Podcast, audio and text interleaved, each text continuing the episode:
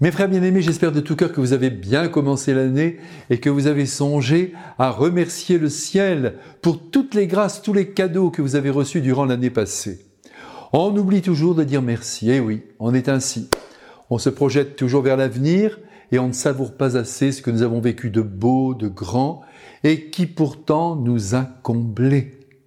Aujourd'hui, nous sommes avec Jean-Baptiste, ce jeune garçon impétueux qui a épousé sa mission avec une ardeur qui fait de lui, si l'on en croit le Christ, et il est toujours bon de le croire, le plus grand des enfants des hommes.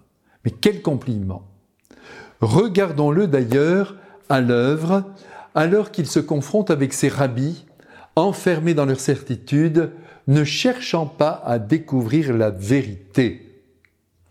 Que voulez-vous, devant l'engouement que Jean-Baptiste suscite, le pouvoir religieux a peur de perdre son ascendant sur les foules. Alors il questionne, il harcèle, et toujours bienveillant, Jean-Baptiste répond en annonçant l'essentiel. Et cet essentiel, le voici, je ne suis pas le Christ. Alors tu es un prophète? Pas même, dit-il, pas même. Voyez, Jean-Baptiste ne se prend pas au sérieux. En effet, il n'a plus d'identité, il n'est pas quelqu'un, il est une voix, il est la voix, c'est tout dire. Il parle, il exhorte, il annonce. Il est devenu en quelque sorte ses cordes vocales. Et en proclamant qu'il est la voix, il ajoute une remarque à double sens. Il dit qu'il est la voix qui crie dans le désert. Dans le désert de Judée, c'est entendu, mais aussi il prêche dans le désir des consciences, dans le désert des consciences. Au fond, il prêche dans le vide. On ne l'écoute pas, et surtout pas ceux qui l'interrogent aujourd'hui. Ah, ils ont dû sentir la pointe qu'il leur lançait, car il est fin ce Jean-Baptiste.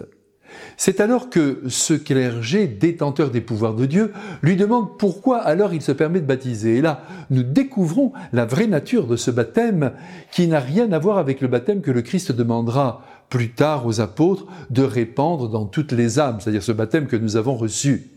Il s'agit avec Jean-Baptiste d'un baptême d'eau qui est de nature symbolique. Les hommes, arrivés dans le Jourdain, ils se plongeaient dans cette eau, dans ce fleuve, pour demander pardon de leurs péchés, et ils préparaient ainsi leur cœur à l'arrivée du Messie.